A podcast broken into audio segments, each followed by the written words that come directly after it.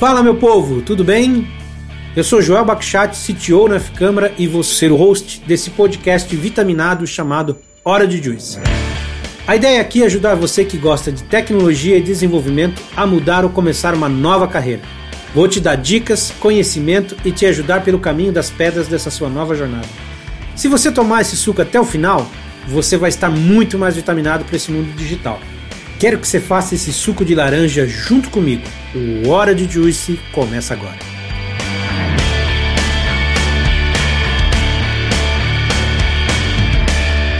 Fala, meu povo! Olha eu aqui de volta. Meu nome é William Silva, o Gata Loura, e eu vou ser o host desse seu podcast vitaminado. E o convidado de hoje é um convidado mais que especial. Seja bem-vindo ao nosso Orange Juice de hoje, Evandro Alves. Obrigado, gatinha. É um prazer estar aqui com você. Na verdade, é uma honra estar aqui conversando com você. E vamos em frente, vamos, vamos conversar sobre coisas legais aí nesse, nesse podcast vitaminado. Show, vamos falar um pouquinho aí de transformação digital. E eu vou te falar que a honra é toda minha, né? Quem não, não sabe, né? Eu já tô na terceira vez trabalhando com o Evandro, é um cara aí que me ajudou bastante na carreira, me deu muita oportunidade, me deu muita, muitas dicas, me deu muito puxão de orelha. E, e continua me dando pessoal... dia a dia pessoal vai pensar que eu sou um carrasco, cara. O Joel falou a mesma coisa da última vez que a gente conversou.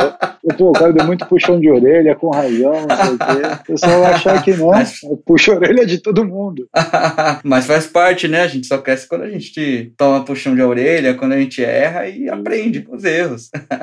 Deus, Deus, Evandro, para quem não viu, para quem não viu seu sua última participação no Orange Juice, se apresenta de novo pra galera. Como é que você paga seus boletos? Cara, claro, meu nome então é Evandro Alves. É, atualmente eu ocupo a cadeira de VP of Engineering é, do grupo IntelliPost. Uh, a IntelliPost ela é uma empresa que né, se propõe a fazer gestão de frete, uh, desde lá do embarcador, do e-commerce, onde o consumidor faz os pedidos, até que a caixa chega na casa do consumidor. Né? Então, tudo que acontece entre um consumidor é, fechar o pedido e esse pacote chegar na casa do cliente, a IntelliPost faz a gestão nesse negócio. Então, quais os produtos que nós temos de oferta no mercado? Cara, a gente tem roteirização, a gente tem cotação de frete, a gente tem tracking de pedido, a gente faz a gestão de pedido com etiqueta e rastreamento, a gente faz o processo de reversa, enfim, tudo que você possa imaginar uh, dentro de um, de um fluxo de pedido a gente faz. E agora, uh, a gente fez um M&A com uma empresa chamada Pega Aqui, e agora a gente está começando a trabalhar um pouco no nível operação na rua mesmo, né? Então a gente está colocando uh, pudos e lockers na rua, está cuidando sim do last mile e é uma tendência até que a gente possa vir a começar a entrar nesses mercados de last mile, de fulfillment. Então, originalmente nós éramos uma, uma empresa software first, software only, né? Fazia gestão eletrônica de todo esse processo. E agora a gente está com um ponto de presença na rua e a gente está tornando a logística, alavancando a logística no Brasil de uma forma muito mais inteligente. Então, é um pouco assim que eu pago meu boleto.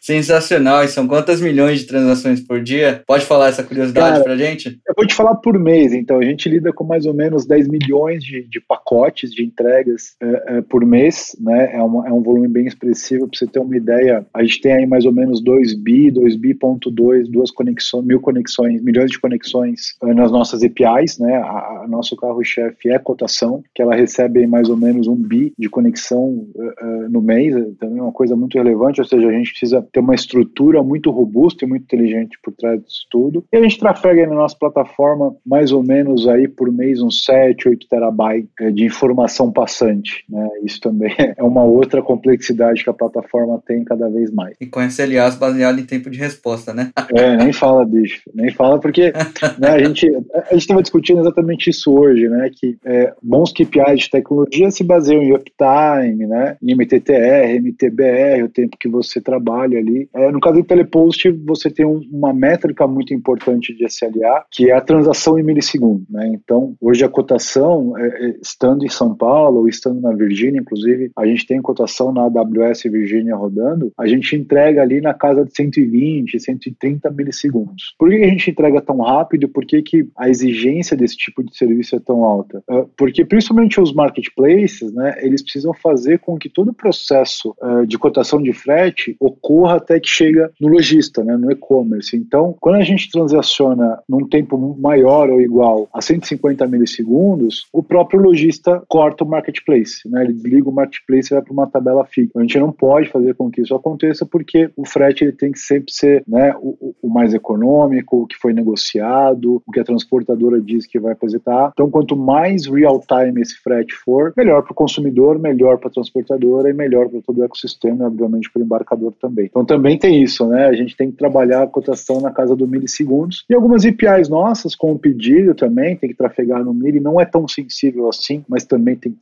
trafegar no mili. Uh, pacote que é despachado, a gente não pode. Para você ter uma ideia, nosso despacho de pacote hoje, 99,92% a gente entrega abaixo dos 10, 8 minutos de transação. Então, entre um pacote chegar é, dentro do, do, do, do, do nosso embarcador, do nosso cliente, e ele ser despachado, esse tempo total não pode ser maior que 8 minutos. Né? Por quê? Porque a gente está indo para uma realidade, na verdade nós já estamos nessa realidade, né? onde os grandes players de mercado, eles não se falam mais, não se fala mais em entrega same day delivery, né? entrega no mesmo dia. O pessoal está falando em entrega em 40 minutos nos grandes centros, meia hora. E para você conseguir atingir esse nível de complexidade nível de granularidade, você precisa trabalhar em conceitos, né, que o pessoal chama de dark, dark store, pools e lockers, mas todo esse ecossistema, para você chegar lá na ponta, você tem que ter uma inteligência por trás. Você tem que ter um sistema de TMS, WMS que gerencia esse negócio.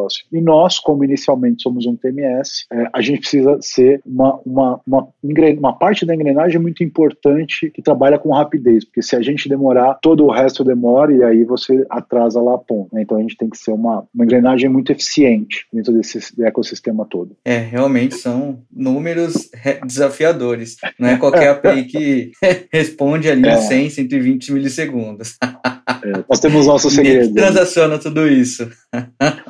É, é bastante. Fora isso, você bebe cerveja, né? Muito. Eu bebo bem, assim, eu faço isso. É, é a segunda coisa que faço melhor na vida, assim. Né? A, a, primeira é comer churrasco. É, e, e, assim, eu não tenho muito, né? O pessoal tem, né? O pessoal escolhe cerveja A, cerveja B, né? lúpulo, a, né? nível de amargura tal. Cara, comigo é, eu tô no ramo de volume. Assim como as APIs em telepost, eu tô no ramo do volume, então. Tem algo que tá valendo. É mais ou menos por aí, o, o, conceito é esse, né? Mas eu gosto muito do. Foi o. Quem que falou isso? Foi o, o Cortella que falou, né? Ele falou, cara, o motivo do churrasco, na verdade, não é você beber e comer, né? O motivo do churrasco é você juntar as pessoas para confraternizar. E, e, e, eu gosto muito do da churrasco, você veio aqui em churrasco casa. Né? Eu gosto e é muito é dos negócios de churrasco, e é bom, né? Muito por isso, claro, tem a comida, tem a bebida que né, faz parte do processo, mas é, para mim o, o fundamental realmente é juntar as pessoas, é, porque eu acho que essa sinergia claro, a gente está vivendo épocas difíceis, pandemia, essa coisa toda, restrição, é, mas ainda assim eu acho super importante essa reunião entre as pessoas para que é, as relações melhoram. Quando você melhora as relações e, e, faz com que elas sejam não só mais verdadeiras, mas também elas têm sintonias, eu acho que os outros aspectos da vida, tanto profissional quanto pessoal, eles ganham mais relevância, eles ganham mais sinergia, é, e isso é muito relevante. Acalma o coração, né? Você fica mais aquece o coração de alguma forma, eu acho. Ainda mais para você que tem um coração fraquinho, né? Tem que estar tá ali tudo é, amarrado. Tem que tá, estar tá bem estruturado. Mas eu acho que o que você falou é total sentido. Quando tem sinergia, quando tá todo mundo indo ali pelo mesmo caminho, a diferença é considerável, né? Sim. E vamos, vamos falar de coisa boa, vamos falar de transformação digital, vamos falar de transformação Bom. cultural. Você que é um cara que já puxou várias aí em alguns lugares. O que você mais aprendeu com isso? Quais foram os seus principais desafios? Desafios, as principais dores e o que você mais aprendeu com isso? Bom, transformação digital ele ainda está, né, um termo muito utilizado aí pelas pessoas e pelas empresas ao longo dos anos, porque o mundo mudou e o mundo vem mudando e aí você pode escolher a, a, a, né, a terminologia que você quiser, né, de VUCA e assim por diante, mas a transformação digital para mim ela, ela é uma adaptação que a empresa precisa ter é, para os mundos de hoje e para o mundo que vai vir amanhã. É, é um jogo muito complexo complexo onde o grande objetivo das empresas, em geral, né, nem todas as empresas são assim, mas uh, os grandes objetivos das empresas em geral é crescer, é ser grande, é nacional, multinacional, ter 100, 200, 300 uh, pessoas, depois milha, milhões, milhares de pessoas, né? O,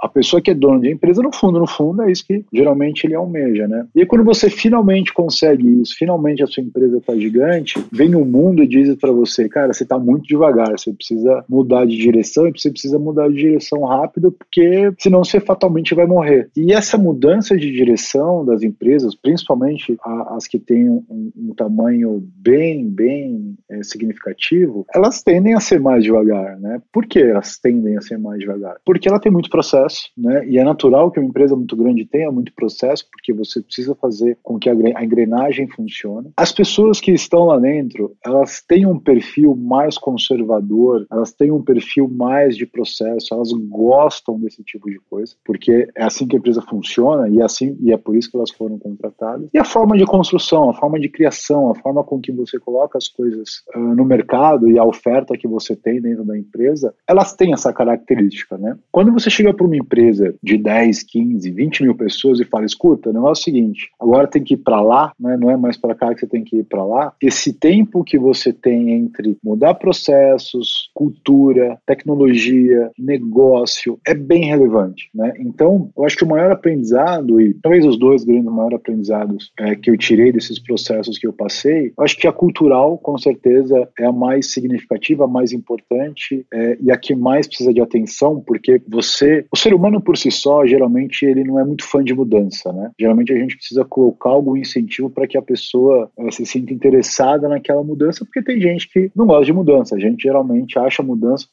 primeiro reflexo que a gente tem sobre mudança é ruim. Pô, vai entrar uma pessoa nova, conforto. será que... É, vai entrar uma pessoa nova na empresa, será que ela é uma pessoa bacana? Será que ela é boa de trabalhar? É, né? Já, já caso, pô, a empresa vai juntar com outra, M&A. Putz, será que, como é que vai ser esse negócio? Eu fui comprado, eu comprei. Então, toda mudança, tudo, tudo que tem, acontece em, em volta de uma mudança lá é relativamente complexa, principalmente cultural. Então, você precisa de uma maneira muito sistemática fazer com que a empresa tenda para onde ela está indo. Isso requer um alinhamento super importante a nível corporação. E aí, o segundo aprendizado é que tem que estar na agenda do CEO. O CEO tem que ser não só uma pessoa comprada, que é isso, isso é o básico, ele tem que estar comprado com o processo, porque senão nem, nem começa. De verdade, é, alguns, alguns lugares que você vê por aí, existe ainda esse romantismo de ah, vamos começar de baixo para cima, bottom up, processo, agilidade, tem que ser de cima, o CEO tem que dar o tom, ele tem que falar que isso é importante para a companhia e ele tem que dar o drive. Se ele não der o drive, as coisas não se mexem, as estruturas ficam ainda mais, mais resistentes à mudança. E quando você começa a, a mudar as estruturas e mudar as culturas, você começa a mexer nos processos. E esse é o grande risco da transformação digital. Vai funcionar? É difícil dizer se vai ou não. Né? O mundo de hoje, a gente, se tem uma especialidade que a gente tem que ter, né? ainda mais nós que trabalhamos com tecnologia, é o mundo da incerteza. Uma, uma certeza que nós temos é que existe a incerteza. A certeza ela está aí, ela está aí todos os dias e a gente tem que lidar com ela da melhor forma possível. Né? A, gente, a gente praticamente tem que ser especialista em incerteza. Né? Até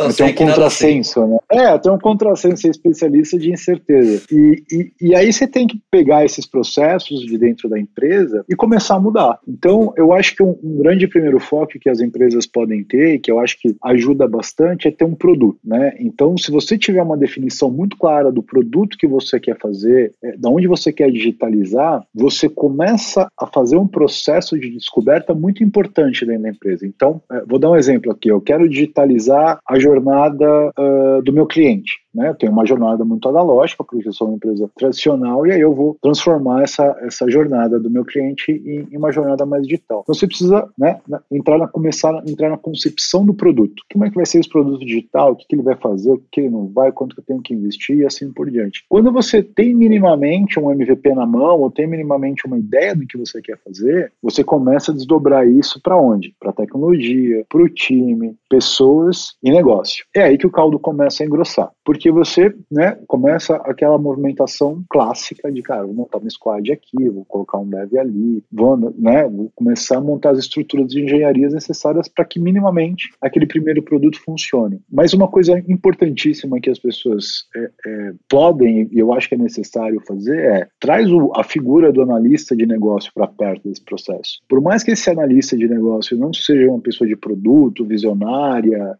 conheça de UX Research, conheça né, perguntar para o usuário e criar produto, ela conhece muito da operação do produto. Então, o, o, a quantidade de informação que esse profissional tem e que ele pode agregar dentro da jornada é muito valioso. É muito valioso porque ele conhece as nuances do cliente, ele conhece as nuances do negócio. O produto ele vai vir para ser digitalizado, mas a nuance está ali. Então, você começa a criar esse processo, você começa a rodar ele, trouxe para dentro e aí você parte modelo de treinamento dentro da empresa. Né? Que bicho que é esse novo, que é, que é, que é ágil, que é rápido, que é desenvolvimento de software, que é deployment a cada dois minutos. Então, você precisa começar a fazer com que a empresa entende isso. Então, você tem que disseminar treinamento para todos, todos os pilares da empresa. E isso leva tempo, isso leva investimento. Então, eu acho que passa por todos esses lados. O pessoal começa muito tecnologia, porque eu acho que a área de tecnologia, naturalmente, ela é uma área que já está em constante mudança, né? As tecnologias, elas mudam muito rápido, elas mudaram muito rápido, estão mudando cada vez mais rápido. Então, acho que tecnologia acaba sendo mais fácil por isso, mas quando você abre esse leque e você vai para as outras verticais da empresa, você precisa ter esse cuidado de treinar, acostumar as pessoas, fazer um processo muito pautado, mas ao mesmo tempo com uma velocidade boa. Não adianta, né, William? Assim, é, no meio do caminho vai dar, né? Vai ter gente que vai amar esse processo, vai ter gente que vai odiar esse processo.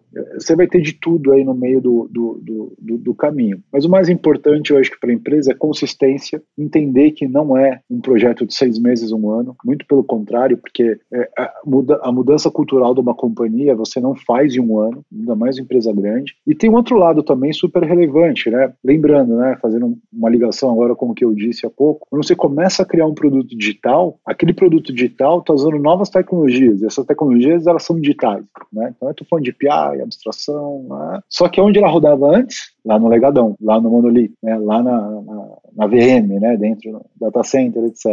Então, esse é outro desafio, quer dizer, como é que você começa a criar tecnologia direcionada para um produto digital e faz o, o, dia a dia rodar. Você faz com que o, o run ali ele funcione muito bem, porque né, o, o, o run é o que sustenta a empresa. Né? E, e, aí a gente cai para um lado super relevante, né? que, que é justamente quando você olha para o BAL, né? que é o business as usual, você precisa tomar algumas decisões. E essas decisões elas passam, é, e aí é uma mudança cultural importante que o pessoal chama, que é, é uma empresa ser né, ambidestra. Por definição, o que, que é ambidestria dentro de uma empresa? De um lado, eu tenho o meu dia a dia, o BAL. Né? Que, que, o que, que é esse negócio? Cara, eu vou bater número, eu vou ser eficiente, meu EBITDA vai ser um número interessante, eu vou atrair tantos clientes. Eu é, atendia meu cliente em, em, três minutos, vou passar a atender uh, em dois minutos e meio. Então você precisa ter uma empresa sadia e eficiente. Né? É, ela, é, é, esse formato que paga a conta. Só que esse formato aqui que paga a conta não é um formato que vai te levar para frente. O formato que vai te levar para frente é o formato de inovação, de experimentação, de coisas novas, de incertezas. Né?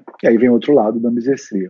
Como é que você junta esses dois lados? É esse que é o segredo, né? Você precisa ter muito processo, é, ter muito processo, muita evolução, muita resiliência, processo de aprendizado. Você, é um lugar onde você vai colocar investimento e você consegue controlar retorno, na verdade, mas também é um lugar onde você pode e deve errar bastante, porque são esses pequenos erros e são esses pequenos testes que vai te levar para uma estrutura maior, para um novo caminho. E aí, eventualmente, isso que você está lançando, ele vai virar um bal, né? Entende? É, é, é, é, igual o software, é um ciclo, o pessoal né? fala, ah, é um ciclo, é, é. o pessoal fala, ah, o microserviço de hoje é o monolito de amanhã, e é verdade, né, então esse produto que você está criando, que hoje ele é inovador, etc, ele vai virar um bal, e você precisa construir coisa nova, né, é, é, e é um ciclo de inovação que você não pode deixar de, de, de existir, e, e, se você abrir esse leque para lugares mais complexos e para as inovações maiores, o pessoal fala muito que você tem que subtar a sua empresa toda hora de dentro para fora, né? só que aí é, um, uma complexidade maior maior, é um, é um processo super arriscado, enfim, e requer um, um, grau de maturidade super importante. Então, eu acho que transformação digital ele passa é, por todos esses lados, por todos esses horizontes, é, produto, métrica,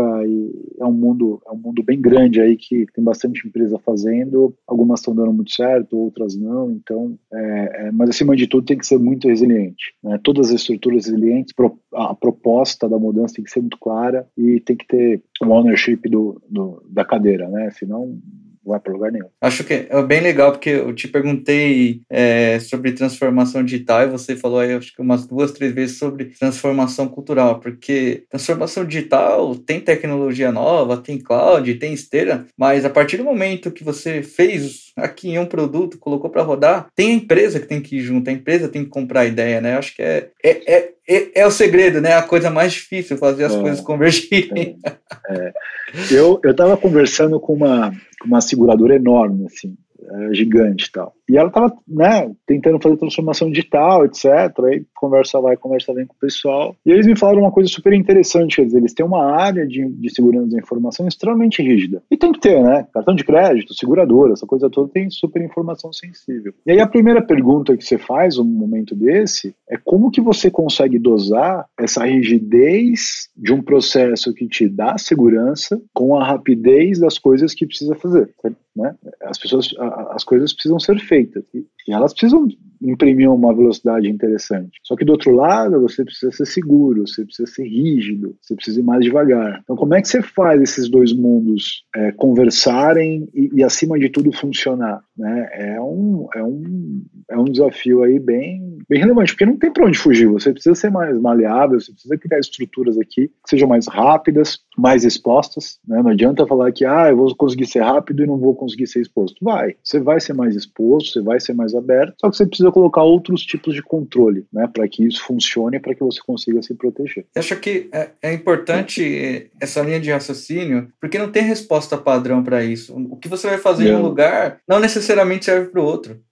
É. Esse, esse é o segredo, né? Esse é o desafio. É. Até pelo modelo de negócio, né? Cada modelo de negócio é encarado pelo cliente de uma forma. Então você vai abordar o, o cliente, né? Aquela história de customer centric, cliente no centro, e você toma decisão em volta disso. É, é isso, assim, é, é como você. Por isso que eu falei no primeiro produto, sabe? Se você entende seu cliente já e você quer criar um produto para digitalizar a vida dele, o que você consegue desdobrar disso para dentro da corporação depois é um monte de descobertas, né? Porque tem um monte de coisa aqui naquela história de eu não sei que eu não sei. Né? Eu sei o que eu sei, eu sei o que eu não sei, mas tem muita coisa que eu não sei e que eu não sei. Então você começa a descobrir essas coisas que você não sabe e fala, putz, isso aqui existe, está lá o tempo inteiro, a gente nunca mexeu nela e agora precisa mexer, né? E para mexer, você, cara, você precisa de investimento, você precisa de pessoas, você precisa de processo. Enfim, você vai, você vai desenterrando ali as coisas que você nem fazia ideia que elas existem. Às vezes você só descobre quando dá problema, né? O que, que eu tenho que fazer agora para lidar com esse problema? Também, é. E aquela história, né? Tá lá faz tempo, as pessoas já saíram, não tem documentação. E aí é aquele, é aquela correria, né, para resolver aquele problema específico. Descobrindo e, e resolvendo, né? Não tem, não tem muito jeito. É, e eu, você falou aí algumas vezes sobre M&A, sobre processo de aquisição de empresa, como, como lidar com isso, ainda mais no momento né, de uma digitalização de uma jornada. Né? Eu sei que a Interpost já passou por alguns e é um desafio, né? Unificar times é desafiador. É, eu, acho, é, eu acho que M&A, vou falar do, do tecnológico, né? Que aí é o resultado, é, resultante do que aconteceu, né? Então, você tem um negócio, você vai fazer M&A para tirar o concorrente do ar, porque é um complemento do seu negócio, enfim, por qualquer motivo que você tome, né?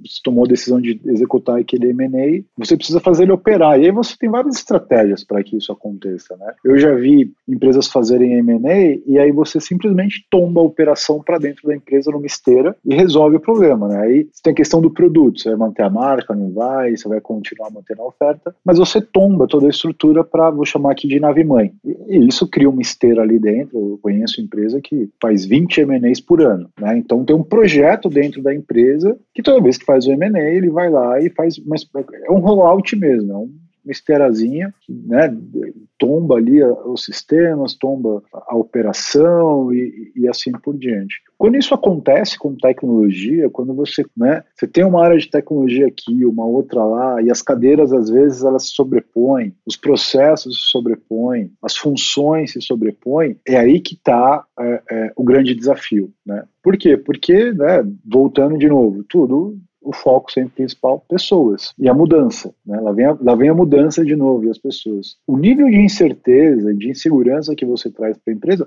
e, e, não é só para quem foi comprado ou para quem comprou, é para todo mundo. É claro que quando você é adquirido, essa incerteza ela aumenta um pouco, porque né, natu naturalmente, ou na grande maioria das vezes, quem é, quem é adquirido acaba né, sofrendo um pouco mais ali com o processo. Mas o nível de certeza, de insegurança é, nas áreas, ele aumenta bastante. Então, acho que o, o primeiro passo é a comunicação. Né? Eu acho que as, as empresas, em geral, elas pecam muito na hora de comunicar o processo, né? Então, às vezes, o processo decisório acaba passando por, tá, comprei, vamos deixar lá operando um pouquinho, deixa eu ver como é que funciona, é, e daqui a pouco eu faço as mudanças, eu mexo ali na estrutura de RH, ah, depois eu mexo na estrutura de finanças, mas aí tem o resto da empresa que você não está mexendo. E esse resto da empresa que você não está mexendo, elas não sabem o que vai acontecer, de verdade. Ah, minha hora vai chegar? Vai chegar quando? Quando, e vai acontecer, não vai, vão mexer. Então, comunicação, né? É, é, eu, eu, sei que é quase que um, né, um jargão corporativo essa história de comunicação que é problema em todo lugar, mas eu acho que especialmente no M&A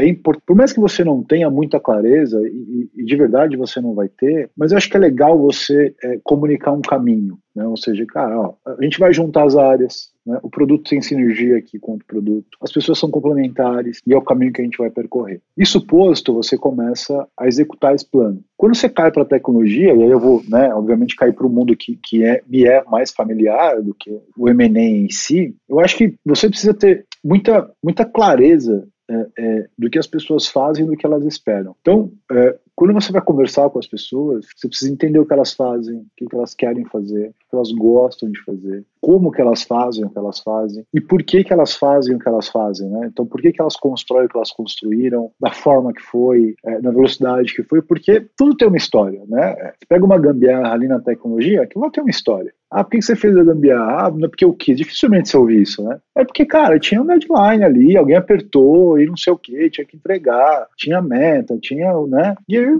né, vamos fazer de qualquer jeito rapidinho. Né? Acho que tem muito disso também. As, as empresas, às vezes, elas atropelam o, o médio e longo prazo para executar o curto prazo e o curto prazo se torna longo prazo daqui a cinco anos. Né? É, é muito, muitas empresas passam por isso, principalmente as startups de scale up. Né? Elas, elas vêm numa tocada, obviamente, puta, não tem caixa, é, poucas pessoas, mas precisam né, é, rapidamente adquirir cliente e aí depois vai para investimento assim por diante. Mas quando elas entram no processo de scale up, elas de alguma forma pagam um preço de ter feito todos esses, né, vou chamar aqui de puxadinha ao longo do tempo. Porque a empresa cresce, ela não aguenta o tranco desse negócio, né, então ela precisa voltar um pouco, né, estabilizar esse negócio para conseguir ir para frente. Né? E, e, pode, pode visitar algumas startups aí que eu conheço que, que entraram no Scale Up e elas, elas passaram por esse processo. E eu estou começando a achar também que é um processo meio que natural né, acontecer isso daí. Então, quando, quando a empresa se junta, é, tecnologicamente falando, e, e, aí algumas vezes as cadeiras é, né, elas se sobrepõem e algumas tecnologias se sobrepõem, eu acho que é a hora que você precisa sentar com todo mundo e estabelecer um plano. Né? Então, putz, uma nuvem é Google, a outra é AWS. Para onde que eu vou? É, eu vou ser tudo Google, eu vou ser tudo AWS, eu vou ser multi-cloud. E além de ter um plano, você precisa comunicar esse plano. Né? Eu volto lá para comunicação de novo. Por quê? Porque é, você, de um lado, né, você montou uma empresa com pessoas que conhecem Google. É a mesma coisa que você ter uma empresa toda baseada em Oracle, Microsoft, SAP, enfim, né, softwares fechados, e falar, não, agora a gente vai ser tudo open source. Vamos migrar tudo para open source, cara. Você não vai migrar tudo para open source, né? Você até pode fazer, mas aí, cara, é um processo longo, né, doloroso, que vai requerer muito investimento. Mas você precisa ter esse minimamente esse plano para onde começar, né? Então, assim, eu vou ser multi-cloud? Vou, por causa disso, disso, disso. Ó, o negócio é o seguinte, a gente vai ser multi-cloud, tem espaço para todo mundo, então quem é do Google vai ter que aprender AWS, quem é da AWS vai mexer com Google. Lá na frente, todo mundo vai mexer com tudo, né? Vamos ser um time unificado, então é para lá que a gente vai. Putz, a, a, tem a funcionalidade funcionalidade em Go, a outra em Java. Dá para manter as duas linguagens? Sim ou não? Se não, a gente vai para onde? E por quê? Eu falei isso no, no podcast passado e, e ficou tanto na minha memória que eu vou repetir aqui agora que o Eli lá da Intelepost, ele falou isso para mim, ele falou, cara, sabe como é que você escolhe linguagem de software? Você pega seu problema, né, você precisa resolver um problema, acima de tudo. Você olha para aquele software, olha para ele com um olhar crítico de o que, que ele não resolve do meu problema. E aí você olha para o software e pensa da mesma maneira, o que, que ele não resolve? E aí o que mais resolver né, de problema, você acaba fazendo a adoção daquele software. Então, eu acho que passa por um planejamento extenso, uma comunicação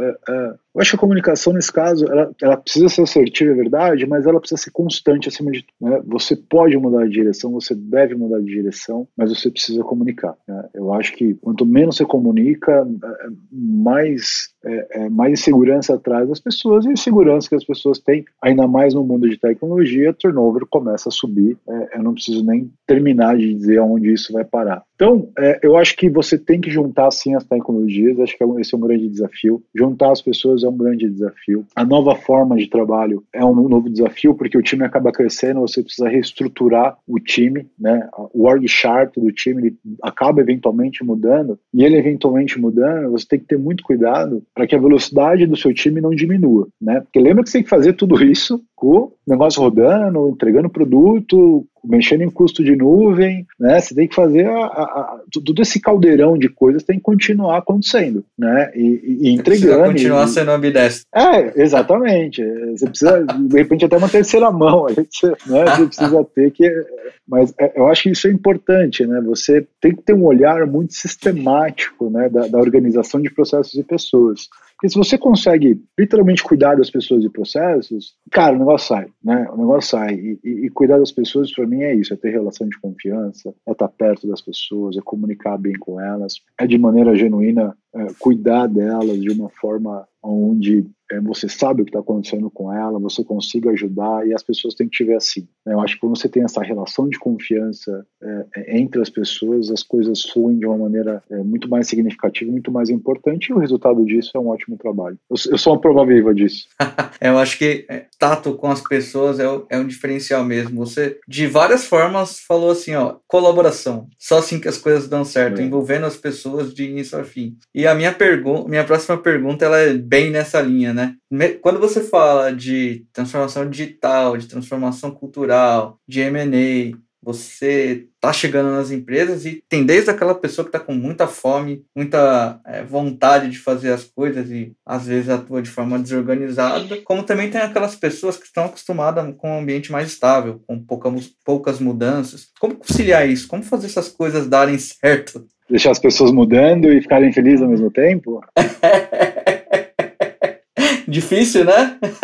é, bem, é, é, uma, é uma missão, né, cara? Assim, eu acho que quando. Porque a questão cultural, né? Você, é, é você constrói o time para ter, ter uma cultura determinística, né? Tipo, cara, ela vai ser autônoma, ela vai fazer as entregas. É, são pessoas que né, é, são inconformadas com o que elas têm, é, elas são inconformadas com o resultado, né, elas são inovadoras. Enfim, você, você quando constrói um time, uma organização, você, né, você coloca alguns, alguns, alguns pontos importantes para que aquilo funcione da maneira que você está desenhando que funcione. Quando você junta um time de uma cultura organizacional uh, totalmente diferente ou diferente da que você construiu, você precisa passar por um processo de adequação cultural aqui. Né? E como é que você faz isso de maneira efetiva? Devagar. Aqui, aqui aí entra um pouco de transformação digital versus como você junta as duas culturas dentro da empresa. Por quê? Porque as pessoas eventualmente, quando elas começam a se juntar, o conflito ela vai aparecer. E não confundam o que eu vou falar agora com microgestão. Você tem que estar perto das pessoas. Estar perto das pessoas não é igual a microgerenciamento. Estar perto das pessoas, conversar com as pessoas, entender onde são as dores para que você possa viabilizar né,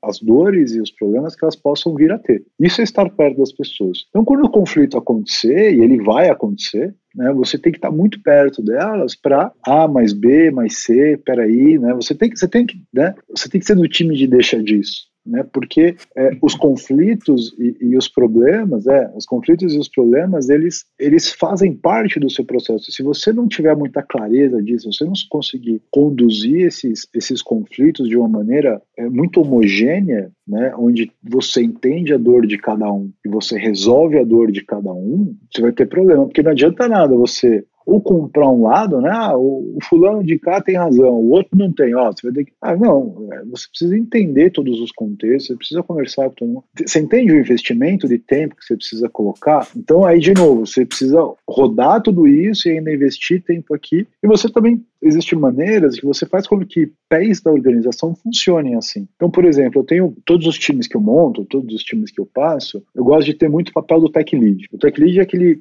aquela função onde é uma pessoa mais sênior do time, né, um especialista nível 1, 2, 3 ali, é, muito focado em tecnologia, que cuida da plataforma, cuida da estabilidade, é, cuida do code review, cuida né, dos guardrails necessários que o desenvolvedor precisa ter. Mas, acima de tudo, esse papel é o papel que trabalha junto com os, com, com os outros engenheiros, trabalham junto com as pessoas para que elas façam o seu trabalho de uma maneira né, mais limpa possível. Então, quando esse conflito acontece, ele tem esse papel de entrar no meio e falar, Moçada, calma, é para lá que a gente vai e vamos, vamos uniformizar isso daqui e conduzir isso da melhor forma possível. Então, é claro, tropeços no meio do caminho sempre vão acontecer, às vezes as pessoas né, falam, cara, não é isso que eu quero para mim, tá tudo errado isso daqui e eu vou embora. É, até usei uma analogia com o João outro dia de churrasco, ele fígado e tal, cara. Se o cara gosta de churrasco e, em um lugar que só tem fígado, ele não vai ficar. Só tem fígado lá, odeio fígado, tchau. Né? Então, é, passa por isso e você tem que estar preparado para isso também. Né? O, turnover, principalmente na área de tecnologia, ele, ele é uma realidade. Eu vejo as empresas hoje é, olhando para o turnover de uma maneira ainda muito, talvez tradicional ah, idealmente um, um, engenheiro de software tem que ficar com a gente 5 a 7 anos, porque né, ele vai conhecer todo o sistema, ele vai conhecer os fluxos, ele vai entregar como ninguém. É verdade, eu concordo com tudo isso. Quanto mais tempo o engenheiro de software fica dentro da companhia, mais ele rende, mais ele entrega, mais ele conhece, tá tudo certo. Mas a realidade não é essa. A realidade é, cara, a pessoa que fica um ano, dois anos contigo hoje, tem que soltar rojão. Pô, a pessoa tá com dois anos com a gente. Mas ao mesmo tempo, quando, quando você percebe que aquele engenheiro de software, aquela pessoa, está contigo faz um ano e meio, é, você precisa olhar ela mais de perto, né? Porque fatalmente as chances dela sair é grande. Então você precisa ter uma maneira de fazer gestão disso daí. E essa maneira de fazer gestão disso daí passa por vários lugares. Você pode ter um hunting ativo, você pode ter um plano de retenção extremamente agressivo e ativo, apesar que reter uma pessoa de tecnologia hoje, na minha opinião, é extremamente complexo, porque as pessoas né, têm, têm o dinheiro envolvido, têm o financeiro envolvido, mas o projeto também ainda move bastante as pessoas. Tem a questão do internacional, que aí não tem jeito, né, na retenção. Pessoa que vai ganhar em euro, ganhar em, em dólar, etc. Como é que você vai reter? Né? Sete vezes mais?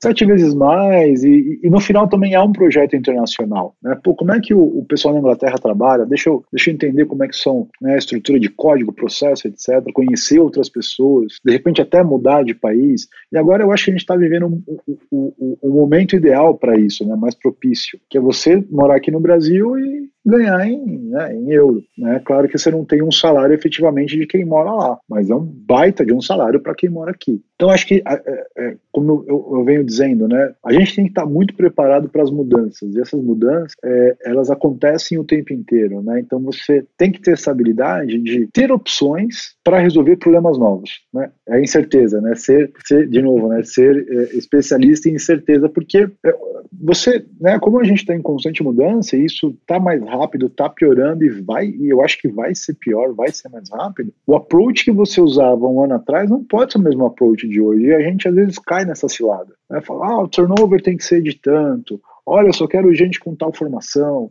Olha, não sei o que. Cara, não, sai daí. Não é aí mais que você vai ganhar um jogo. E muito pelo contrário, você vai sofrer com esse processo. Né? Então, eu acho que tem, tem a ver com quebra de paradigma. As pessoas elas é, é, gostam de, de, de, ter aquela crença, né? Porque eu acredito que todo mundo tem que ser é, CLT, por exemplo. Todo mundo tem que ser CLT. Você pode até acreditar nisso. Agora, se isso é verdade e o mercado é assim, existe uma distância. Então, como é que você lida com isso? Você precisa saber lidar com isso de uma forma inteligente, para que você consiga reagir aos problemas e fazer a empresa girar. Amplifiquei demais aqui a resposta, mas acho que é um pouco isso, sim. Mas tem muita relação que, que tudo isso que você falou, né? Tipo assim, é, quando você fala, ah, não é microgestão, é que você não precisa dizer para o cara o que ele tem que fazer, mas você precisa saber o que está acontecendo. Senão, quando tem um problema, você não consegue ajudar ele. Aí o cara se sente largado. Então, você tem que estar presente. E isso tem muita relação com o turnover.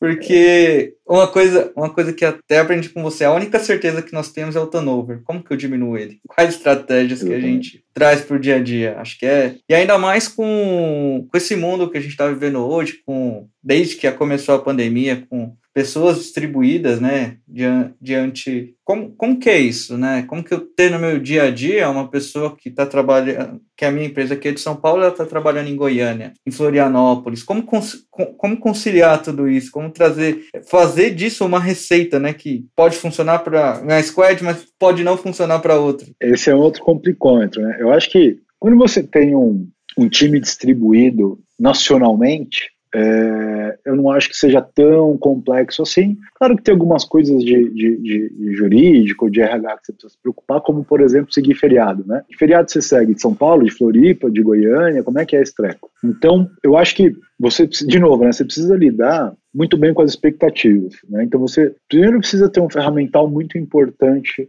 para fazer gestão remota. Ou seja, como é que você mede as entregas, como que você faz para montar a sinergia entre as pessoas, como que você é, consegue efetivamente é, pensar e projetar o futuro junto com essas pessoas, porque elas não se encontram mais, né? E aí, e, e aqui eu ainda estou no âmbito nacional. Elas não se encontram mais, elas não, não se veem mais. Então, aquela história de tipo, ah, vou desestressar um pouco, vou tomar um café na esquina com a pessoa X. E aí você dá aqueles 15, 20 minutos, né, de, de tirar a um pouco para con continuar o dia, ela não existe mais. Né? Então, talvez o, o, o nível de estresse das pessoas seja aumentando muito por isso, mas também ao mesmo tempo você precisa ter mecanismos para que isso é, melhore. Né? Você pode fazer isso em formas de é, dar curtos intervalos de tempo para as pessoas. Eu já vi empresas que estão falando que vão diminuir carga horária durante a semana e assim por diante. Quando você vai para times distribuídos é, é, pelo mundo, é, aí o caldo complica muito mais. Por quê? Porque, essencialmente, vamos pegar um projeto aqui para talvez, talvez tangibilizar a nossa conversa para ficar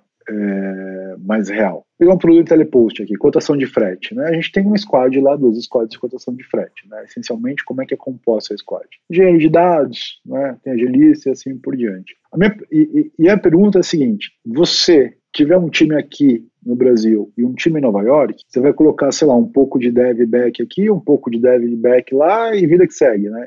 Isso vai funcionar. Aí você tem um problema do time zone, etc., cultura, mas né, metade do time calado. Não sei se isso funciona, né? Porque Primeiro, como é que você vai colocar os dois times em sintonia? Acho que esse é o primeiro grande desafio. Então, como algumas empresas resolvem esse problema? Você tem um projeto único, com um único líder desse projeto e esse único líder né, é, é, faz a gestão desse projeto e pessoas como um todo. Pode ser uma alternativa. Eu acho essa alternativa um pouco complexa, porque né, dependendo do lugar do mundo que você está, esse líder aqui né, não precisa dormir, precisa descansar. Né? Então, Ficar acordado 24 horas.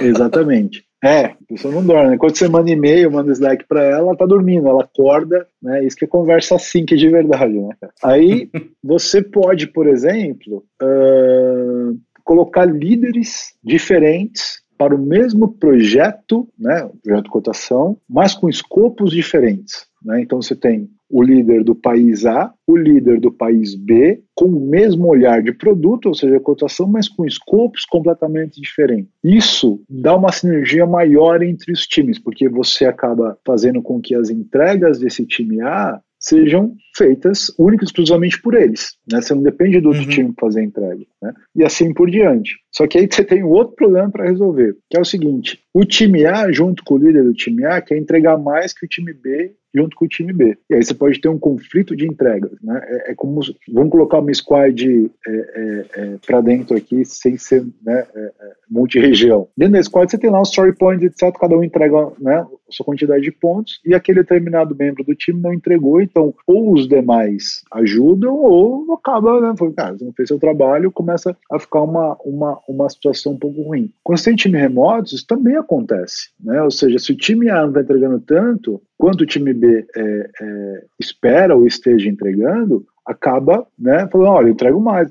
Acaba virando uma competição, né, é, é, aí que eu quero chegar. E competição desse tipo, a única, a única o, downside desse negócio é a empresa. A empresa vai acabar não entregando. Então, eu acho que lidar com times distribuídos é um processo de aprendizado que todos nós estamos tendo, né, dada a, a, realidade dos últimos dois anos. É, não tem forma, fórmula mágica, eu acho que, de novo, tem a ver muito com a cultura das pessoas. Eu acho que o Brasil ele tem um fator determinante e importante que é a autonomia, né? Autonomia com responsabilidade, você saber o que você precisa fazer e fazer, né? Às vezes as pessoas confundem é, autonomia e falam, cara, não vou fazer, ou depois eu faço, eu sumo. É, eu acho que estava conversando isso com um amigo meu. Enquanto a gente estava na pandemia, isso de alguma forma funcionava melhor nós estamos ainda, né?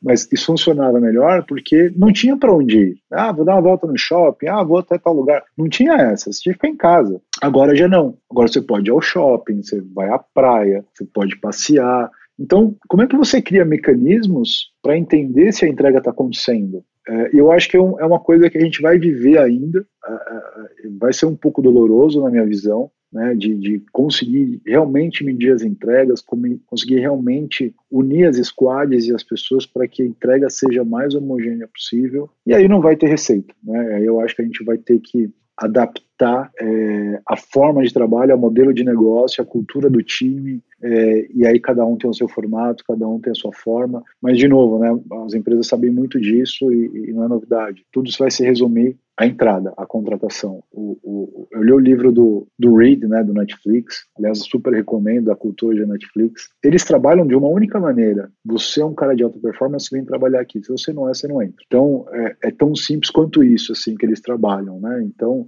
autonomia total. Você pode literalmente fazer o que você quer lá, né? Tem até um, um capítulo que ele fala rapidamente aqui, ele fala, ele contratou uma pessoa que é especialista em, em comprar série. Pessoa especialista em comprar série. Eles estavam paquerando uma série para comprar e junto com ele estavam mais dois, três concorrentes e a série, em vez de custar 100 mil dólares, ia custar um milhão de dólares. Ele chegou pro chefe dele e falou assim, pô, meu budget aqui é de 100 mil dólares, mas a série custa um milhão, o que, que eu faço? Aí o chefe dele falou para ele, você que é especialista, vê aí o que você quer fazer. Então se você quiser dar um cheque de um milhão comprar uma série, muito bem. Se você quiser dar um, não quiser dar o cheque, muito bem. Ele acabou dando o cheque, foi uma história de sucesso, a série foi a 13 Reasons Why, foi um estrondo total, e ele se deu bem, mas ele poderia né, não ter dado o cheque e 13 Reasons Why ser um White Strondo, né? Então, e, e, aí você precisa ter uma cultura muito aberta do erro, né? Como é que você fala abertamente do erro, você expõe o erro, mas com um único objetivo de aprendizado, aprendizado seu e aprendizado aos demais é, é, da sua empresa. Então, é, entende? É,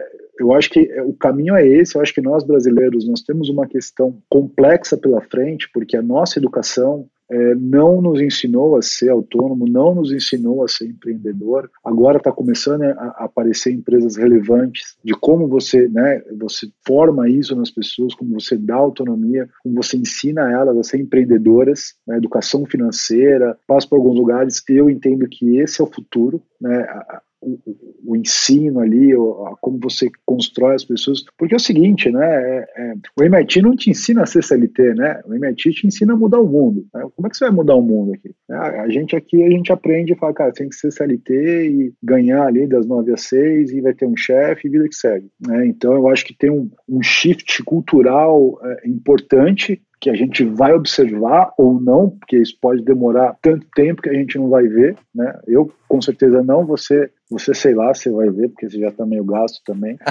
mas eu acho que passa vai por todos esses lugares aí. Sensacional, acabamos de ter uma aula aqui com o Evandro. É, Evandro, em vários pontos aqui do nosso papo, tu falou do, do líder, eu tenho que ter um líder. Líder vai me ajudar a resolver conflitos, o líder vai me ajudar a, com as entregas, o líder vai me ajudar a decidir tecnologia. Acho que essa figura ela está muito presente ali quando você fala é, de participação de pessoas. Como, como, como que você vê esse líder? Como que você vê essa pessoa crescer dentro da sua empresa até é, como que você vê um plano de sucessão para esse tipo de colaborador? Vou roubar uma, uma frase aqui do Simon Sinek que eu gosto muito, que ele fala, né, que liderança é uma escolha, uma posição. Eu acho que, deixa eu voltar um pouco mais para trás, eu trabalhei no Walmart.com, e no Walmart.com, a cultura do Walmart, ela ainda é, é muito baseada no Sam Walton, que é o fundador lá do Walmart. Desde a época do Sam Walton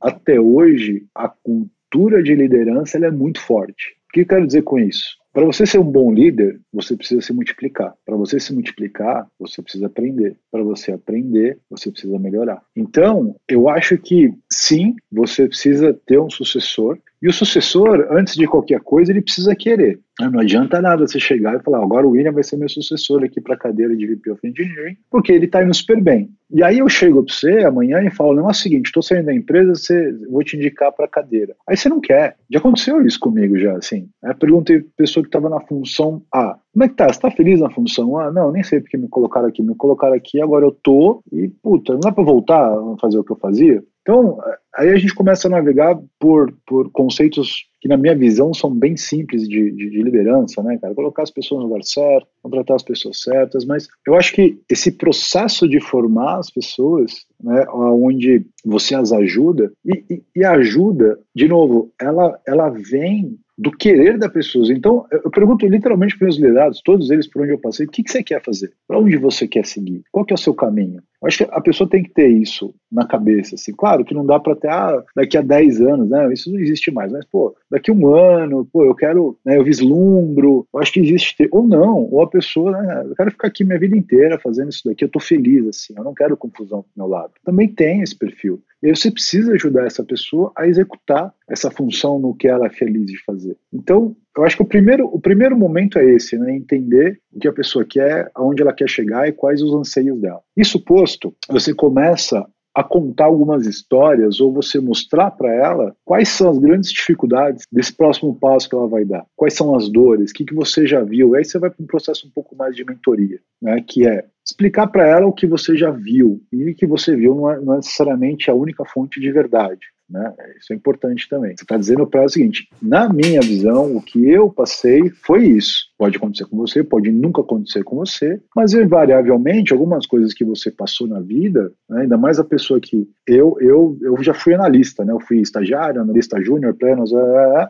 então eu já vi muita coisa, né? E quem e quem passa por todas essas fases, isso também a gente está vivendo um momento diferente, né? Você não tem mais o júnior pleno hoje, o cara é júnior, seis meses já vira sênior, mais oito meses virou especialista 14, né? Então sênior de dois anos. Também é, tem muito isso, tal, e, e, e isso traz uma outra discussão discussão interessante, né? O cara até pode ser sênior de dois anos, né? Mas ele tem que ser, meu, high performance total, né? O cara tem que ser, meu, fora da curva para conseguir chegar a esses dois anos. Mas, enfim, é, acho que essa, esse é um outro podcast. É, então, é, e aí a pessoa precisa querer, né? Ela querendo e você é, estando disposto, primeiro, a ouvir, é, é, segundo a guiar né, a, a pessoa e, e, e, se você quer dar um presente para alguém, William, é, é, feedback, cara, feedback aberto, construtivo, né, feedback que dói. Eu lembro uma vez na, na, na DAS, onde eu estava lá, é, seu futuro chefe, ele me, me, perguntou uma coisa, uma situação bem complexa, bem complexa, e ele, e ele de verdade, ele não sabia onde estava o problema. E eu sabia, assim, eu tinha uma ideia onde estava o problema, só que o feedback era bem difícil de dar, assim. Eu fiquei até pensando, putz, dou ou não dou, como é que ele vai encarar esse negócio? Eu acho que ele vai encarar ruim e,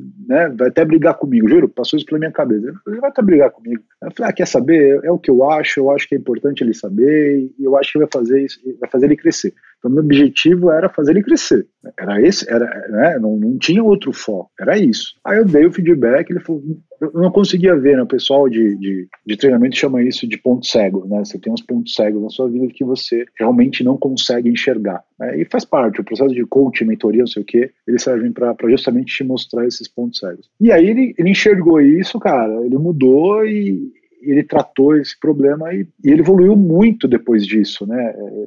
Eu acho que todos esses pilares, mentoria, você ficar perto, você mostrar os pontos, você cuidar do time, e aí vem a eficiência, né? Quer dizer, se você faz isso com a pessoa, você fala para a pessoa fazer isso com outras pessoas. Multiplica. Então, multiplica, né? De novo, se você precisa é, é, é, né, formar um liderado, você precisa aprender, precisa aprender e assim e assim assim por diante, né? Eu acredito muito num conceito que o time te empurra, né? Não é você que sobe. Então, se o time te empurra, o time está crescendo. Se você está crescendo, você cresce junto com ele e assim por diante. Eu, pessoalmente, tenho muito orgulho, de verdade, de ver que as pessoas que eu trabalhei, que eram meus liderados, hoje é CTO não sei aonde, hoje é Senior Manager não sei aonde, hoje é, é, é Head de SRE não sei aonde. É, isso me traz bastante me traz bastante felicidade porque de alguma forma eu acho que eu tive ali uns dois centavos de contribuição e, e, e ela tá bem, mas é, é, foi o que eu disse anteriormente. Acima de tudo, elas quiseram estar lá, né? Elas almejaram estar lá. Porque se elas não quisessem também, eu ia falar e entrar por um ouvido pelo outro e a conversa ia tomar outras direções também. Eu diria muitos centavos, né?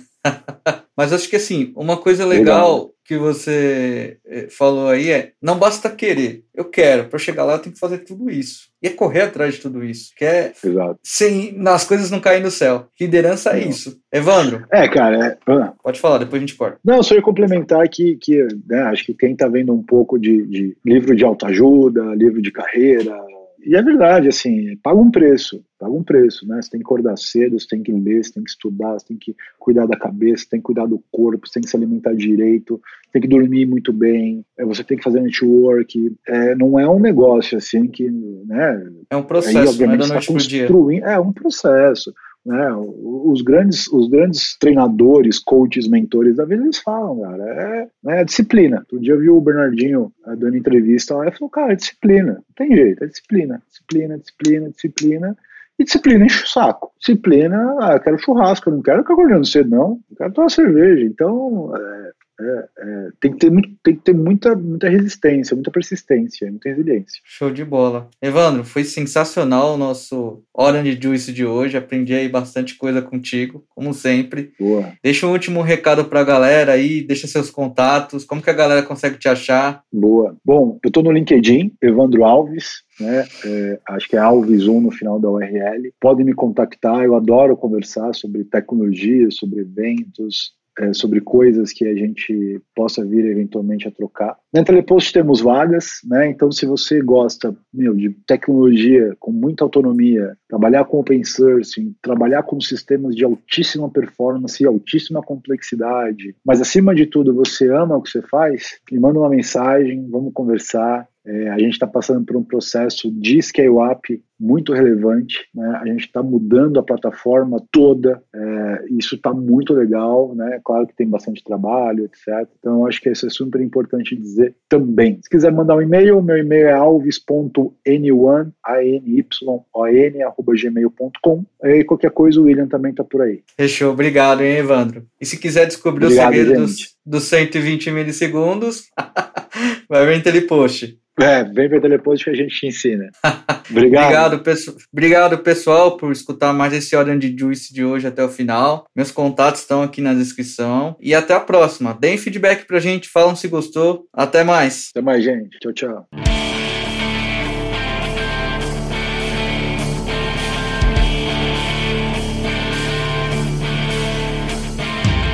Meu povo, o suco de hoje já tá acabando, mas me fala se você ficou com aquele gostinho de quer mais.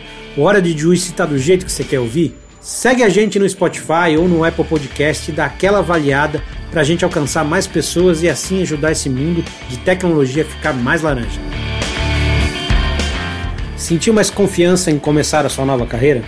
Fala com a gente lá no Instagram, Orange Juice FC, e manda um inbox com suas dúvidas, críticas ou elogios. Deixa a gente saber o que você pensa. Obrigado por ficar com a gente até o final e te espero no próximo episódio. Fui!